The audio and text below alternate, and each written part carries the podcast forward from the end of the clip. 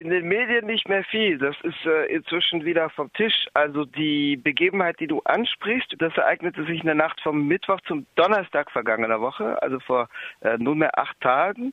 Und äh, das wurde vermeldet. Das ist ja nicht das erste Mal, dass es zu solchen Bossnapping-Vorfällen kommt, also zum vorübergehenden Festsetzen von Managern oder Führungskräften oder Unternehmensdirektoren, um in der Regel die Abfindungen zu verbessern und in die Höhe zu verhandeln. Wenn Leute sozusagen ansonsten äh, vor dem Scherbenhaufen ihrer ökonomischen Existenz stehen.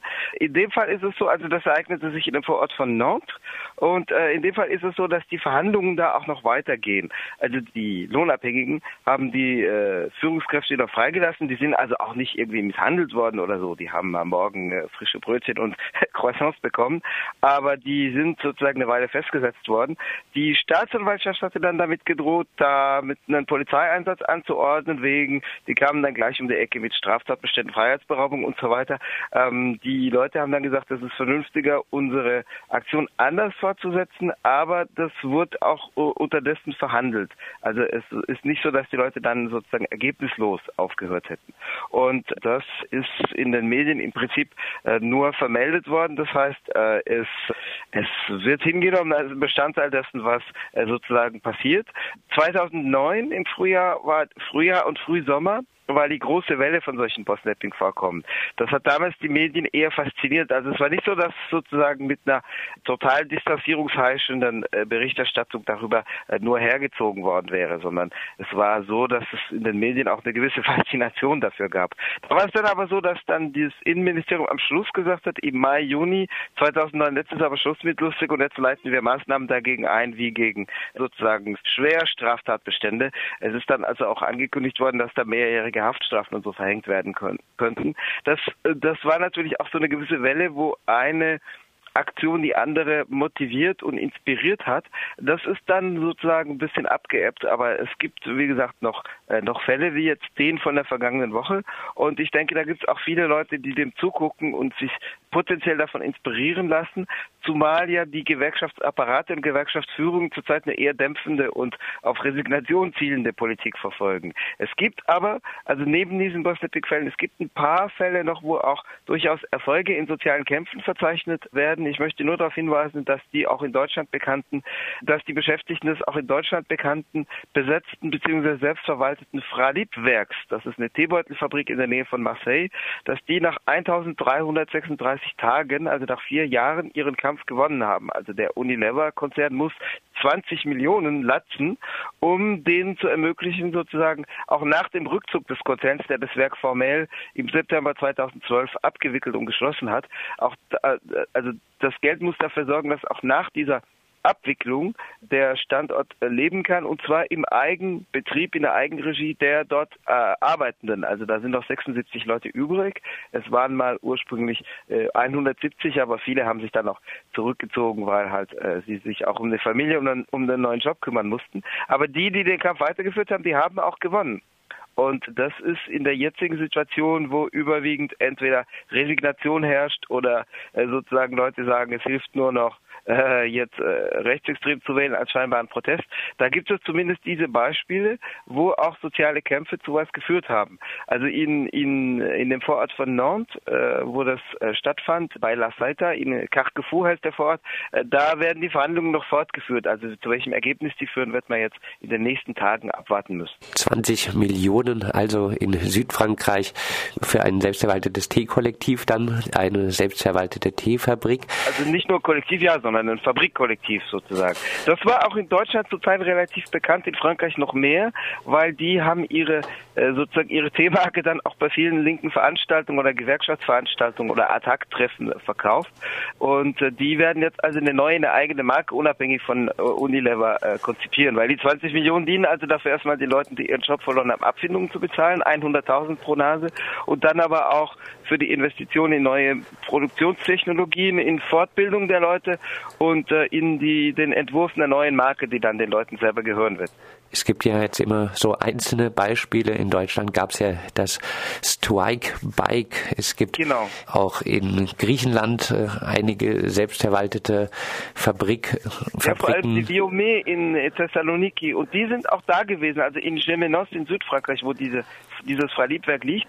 Da sind auch Leute angereist. Da war am 31. Januar und 1. Februar war eine, eine Konferenz. Da sind auch die Leute von Biome zum Beispiel da gewesen, aus Rom, wo es auch eine ein selbstverwaltetes Zentrum in einem früheren Bahnwerk gibt. Also da, äh, da gibt es auch sowas, so einen Ansatz von internationaler Koordination. Gibt es in Frankreich, wird es als beispielgebend gesehen? Also gibt es da vielleicht Der Sieg zukünftig... von auf jeden Fall. Der Sieg von Freilieb auf jeden Fall. Das hat ganz, ganz viel Aufmerksamkeit äh, erweckt. Und äh, dass die 20 Millionen gewonnen haben, das, äh, das, das ist nicht äh, sozusagen ohne, ohne Wahrnehmung an den Leuten vorbeigegangen. Selbstverwaltung, also in Zukunft vielleicht äh, dann auch in anderen Betrieben möglich. Kommen wir vielleicht noch zu einem anderen Fall, einem Fall von Politiker-Napping. Ein Berater von François Hollande, ein Berater für Landwirtschaftspolitik, Philippe Pisson, wurde kurzfristig festgesetzt äh, von Aktivistinnen aus dem Umfeld der Confédération Paysanne. Nicht nur aus dem Umfeld, das waren Mitglieder, das waren Gewerkschaftsaktivisten, Aktivistinnen von der tatsächlich Confédération Paysanne, die eine fortschrittliche, linke, auch ökologisch orientierte Bauern- und Bäuerinnengewerkschaft. Und das Ganze ist ein Protest gegen die Ferme de Milvache. Vielleicht kannst du erstmal was dazu sagen. Was ja. ist das für ein Projekt? Die Ferme Milwasch, also der Hof der 1000 Kühe, der in Wirklichkeit 1750 Rindviecher, Rinder und Kälber umfassen soll, ist ein Projekt. Das Projekt befindet sich in der Somme-Mündung, also in der Picardie, in Nordostfrankreich. Das Projekt heißt äh, Projekt Hof der 1000 Kühe.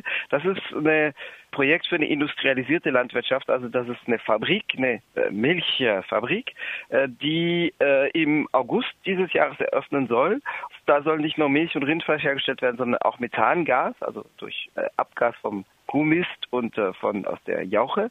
Ähm, das ist deswegen umstritten, weil es sozusagen einen Qualitätssprung, einen quantitativen, aber auch qualitativen Sprung in der Industrialisierung der Landwirtschaft bedeuten soll. Also im Moment gibt es in Frankreich keine Rinderhaltung, die über 350 Köpfe, 350 Viehzahl äh, hinausgeht. Die Hälfte der Betriebe hat unter 50 Rindern, also die Rinderhaltung betreiben. Und da geht es um 1750. Das ist also ein Projekt, das in der Größe noch nie äh, da gewesen wäre. Es geht also auch absolut nicht um Freilufthaltung, sondern es geht um fabrikmäßige Haltung in einer Halle. Und das ist also deswegen umstritten. Es gab also eine Ankündigung von der Konföderation Paysanne, die Baustelle zu stören, also durch ein öffentliches Happening. Es ging nicht um einen Bombenanschlag nachts Nebels mit sozusagen gemeingefährlichen ähm, Explosivstoffen, sondern es ging um eine angekündigte tagsüber stattfindende öffentliche Aktion.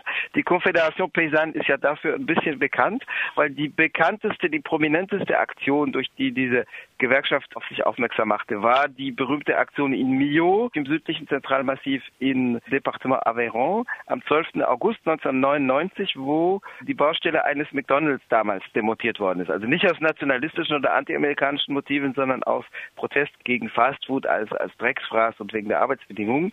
Und damals hat ja José Bové, der später Sprecher der äh, Confédération Paysanne wurde, der inzwischen grüner Abgeordneter im Europaparlament ist, der in diesem Jahr also auch äh, Spitzenkandidat in Südwestfrankreich war bei der Europaparlamentswahl, der hat da auf sich aufmerksam gemacht, gemacht, indem er an der Aktion teilgenommen hat. Also da waren 200, 300 Leute. Das war auch eine öffentliche Aktion. Das war nicht eine Nacht- und Nebelaktion, wo Leute mit dem Bagger an, angerückt werden, sondern da sind Leute spielerisch hin und haben sozusagen Stein um Stein nicht aufgebaut, sondern abmontiert und bei der Aktion gegen das Projekt äh, Milwasch, das war am Mittwoch vergangene Woche, sind aber dann fünf Leute festgenommen worden und denen wurde Sachbeschädigung äh, vorgeworfen. Und die äh, Aktion in Rodez, wo äh, Präsident François Hollande mit einem seiner Berater zu Besuch war, die diente eben dazu, diese fünf Leute aus dem Polizeigewahrsam wieder rauszubekommen. Die sind dann auch am Nachmittag freigelassen worden und der Polizeigewahrsam hatte ohnehin seine rechtlich zulässige Höchstdauer äh, erreicht, also zulässigsten maximal 48 Stunden, außer im Antiterrorismusbereich, da kann es bis zu 96 Stunden hochgehen. Und ähm, was die Leute gemacht hatten, das war natürlich eine hochgradig symbolische Aktion, war, dass sie einfach den Berater von Hollande festsetzten und sagten, wir machen das jetzt auch, das heißt, wir setzen ihn jetzt fest und vernehmen ihn. Und die haben ihm dann halt eine Diskussion aufgedrückt, also er war in einem mit Schlüssel abgeschlossenen Raum in der Präfektur. Die Präfektur ist in Frankreich die Vertretung des Zentralstaats in den Departements, in den Bezirken. Und die haben den da halt ein bisschen zur Rede gestellt. Also ohne jegliche Gewalt gegen Personen. Es gab keine körperliche Gewalt. Das hat äh, François Hollands Besuch in Rodez ein bisschen verhagelt. Hm, genauso wie die Demonstration, die gleichzeitig stattfand. Also äh, François Hollande war am vergangenen Freitag dort, um äh, eine, ein Museum zu eröffnen für einen mit ihm befreundeten Maler. Und gegen seinen Besuch, aus Anlass seines Besuches, haben zwei bis dreihundert Leute protestiert. Das ist in Rodez nicht wenig, das ist eine kleinere Provinzstadt äh, in der Nähe von Millau, also auch in diesem Departement Aveyron, wo die Confédération Paysanne eine ihrer Hochburgen hat. Das hat historische Gründe, weil äh, in diesem Bezirk das, der Kampf gegen das Militärlager, das auf dem Larzac-Plateau in den 70er Jahren geplant war, stattfand. Also da ist die riesige Ausdehnung eines militärischen Testgeländes verhindert worden durch den langjährigen Kampf 1974 bis 81. Deswegen gibt es dort starke linke Traditionen unter den Bauern und Bäuerinnen seit, seit dieser Zeit. Äh, die haben also auch angefangen, ihre Landwirtschaft zu kollektivieren, damit sie Zeit haben, um diesen Kampf führen zu können, indem sie halt auf die äh, die haben dort eher Schafe und Ziegen auf die auf die Herden von den anderen jeweils aufpassen, wenn die anderen bei der Besetzung oder bei der bei der Diskussion oder bei der Veranstaltung sind. Und die Aktion also vor diesem Museum, da waren auch 200, 300 Leute sowohl aus der aus dem Bereich dieser Bauern- und Bäuerinnengewerkschaft als auch aus anderen Spektren, zum Beispiel Metallarbeiter waren dort, Gewerkschafter, Gewerkschafterinnen, aber auch Intermittent du Spektakel, das sind die äh, Kulturprekären, die äh, prekär Beschäftigten im Kultursektor, die ja derzeit auch seit Februar dieses Jahres gegen die Bedrohung ihrer wirtschaftlichen Existenz durch die Ummodelung der Arbeitslosenversicherung kämpfen. Äh, die im Übrigen auch diese Woche ihre Aktionen gesteigert haben. Da ist gestern zum Beispiel die Oper von äh, Montpellier besetzt worden und da finden auch diese Woche eine ganze Reihe von mehr oder minder spektakulären Aktionen statt. Werden solche militanteren Aktionen, können die dazu führen, dass ein Projekt wie die Ferme d'Emile Wasch äh, verhindert werden kann? Verhindert bin ich mir nicht sicher, weil da ist natürlich auch viel Geld investiert worden und das wird als Pilotprojekt geführt. Verhindert bin ich mir nicht sicher. Es wäre natürlich gut, wenn es so wäre, aber da müsste wahrscheinlich mehr passieren, äh, als an einem Nachmittag sozusagen den Bau zu stören. Da geht es, glaube ich, eher darum, die öffentliche äh, Meinung darauf äh, aufmerksam zu machen, die dann halt auch vielleicht die Waren da nicht abnimmt, weil sie sagte, so stellen wir uns die Agrarproduktion nicht vor. Du hast schon gesagt, es gab äh, auch Protest von Kulturschaffenden, es gab äh, Protest von Metallarbeitern. Vielleicht äh, ein bisschen als äh, Abschlussfrage, mhm. solche auch militanteren Aktionen, solche Boss-Napping, solche Politiker-Napping-Aktionen, die, wie du gesagt hast, meistens ja jetzt auch nicht ganz äh, so dramatisch sind, aber werden solche zukünftig zunehmen? Du hast auch schon ein bisschen gesagt, die Gewerkschaftsführung Führungen äh, bremsen eher von den großen Gewerkschaften. Trotzdem bremsen total. Also nicht nur was Bossnapping-Aktion angeht, sondern ge generell. Äh, die bremsen auch, was jetzt irgendwelche sektorenübergreifenden Streikbewegungen oder so betreffen würde. Die sind in einer Position, wo sie weder ein noch auswissen, wo man auch die regierenden äh, sozialdemokratischen äh, pardon Oberflaschen nicht stören möchte, weil es könnte ja noch schlimmer kommen. Die Rechte könnte ja wieder kommen. Die bremsen total. Aber ich lasse dich deine Frage zu Ende stellen, aber antizipiere schon äh, auf deine Antwort. Ja, also eigentlich hauptsächlich die Frage, werden solche Proteste, so, solche auch militanteren Aktionen zunehmen und werden sie auch Wirkung entfalten können, deiner Meinung nach? Oder sind diese Aktionen doch eher Zeichen einer Hilflosigkeit gegenüber den einschneidenden Maßnahmen, was Arbeiterinnenrechte angeht und gleichzeitige Geschenke an die Unternehmen? Also nur Hilflosigkeit nicht, weil die Aktionen lokal schon einiges äh, bewirken, äh, weil in der Regel immer die Abfindungen doch deutlich in die Höhe gingen, nachdem solche Aktionen stattgefunden hatten, weil die Leute einfach zeigten, dass sie sich nicht äh, mit sich machen lassen. Das heißt, sie haben den politischen Preis für die Unternehmen in die Höhe geschraubt. Das wird jetzt nicht auf landesweiter Ebene das Kräfteverhältnis äh, verschieben, das äh, glaube ich nicht. Ich fürchte nein. Also auf überregionaler Ebene, das kann aber vor Ort in einem Betrieb schon das Kräfteverhältnis ändern. Das verhindert jetzt nicht, dass Arbeitsplätze vernichtet oder verlagert werden dahin, wo die, die Löhne günstiger sind oder wo es mehr Subventionen für die Unternehmen gibt, dafür, dass sie angeblich Arbeitsplätze schaffen. Aber äh, es gibt sozusagen die Dichotomie, äh, den Abstand zwischen dem, was auf lokaler Ebene die Wirkung ist und auf was auf überregionaler Ebene die Wirkung ist. Ich würde nicht sagen, dass es zunehmen wird, weil, wie gesagt, es gab eine stärkere Welle, die aber auch zeitlich begrenzt war, vor allem 2009, also sozusagen zu Beginn der Talsohle der Krise. Ich glaube, dass es dem gegenüber nicht zunehmen wird, sondern wir sind schon eine Schwelle drunter unter dem, was 2009 gang und gäbe war. Äh, ich glaube aber auch, dass es nicht abnehmen wird, gerade deswegen, weil es für viele Leute der letzte Ausweg ist, sondern ich glaube, das sind halt örtliche wirtschaftliche Dynamiken, die äh, weitergehen werden, die man weiterhin antreffen wird. Äh, was ich halt äh, befürchte, zumindest im Moment, die Lage kann sich natürlich ändern und ich bin auch nicht vernagelt, dass ich sage, das muss immer so bleiben und äh, die, es ist vorprogrammiert und äh, es, es kann nur es kann nur immer schlechter werden. Also äh, ich bin nicht äh, auf eine pessimistische Zukunftsperspektive abonniert, aber ähm, im Moment sieht es nicht so aus, dass es auf übergreifender Ebene zu breiteren sozialen Kämpfen kommen würde, deswegen, weil es diese Politik der Gewerkschaftsführung gibt und das allgemeine Klima, wo die, wo Leute sich eher, also Unabhängige, sich eher in der Defensive fühlen. Es kann natürlich manchmal, äh, in der Regel weiß man es nicht vorher, einen, einen Auslöser geben, der dann sozusagen die Wut auf einmal bündeln kann und zusammenführen kann. Ähm, Im Moment gibt es sektoriell, gibt es bedeutende äh, Auseinandersetzungen, zum Beispiel äh, bei der Eisenbahn. Also am Dienstag, Dienstag kommende Woche, am 10. Juni startet startet der äh, unbefristete Streik von Eisenbahnbeschäftigten, aber im Augenblick getragen nur durch zwei Gewerkschaften, zwei der größeren allerdings, die CGT und Süd. Äh, also die CGT, die, der sogenannte postkommunistische Gewerkschaftsdachverband und Süd ist die ist eine linke Basisgewerkschaft, die bei der SNCF, also bei der Bahngesellschaft auch 16, 17 Prozent der Stimmen bei Personalvertretungswahlen wiegt. Es sind aber eben im Moment nur zwei Gewerkschaften von vier größeren beziehungsweise fünf größeren.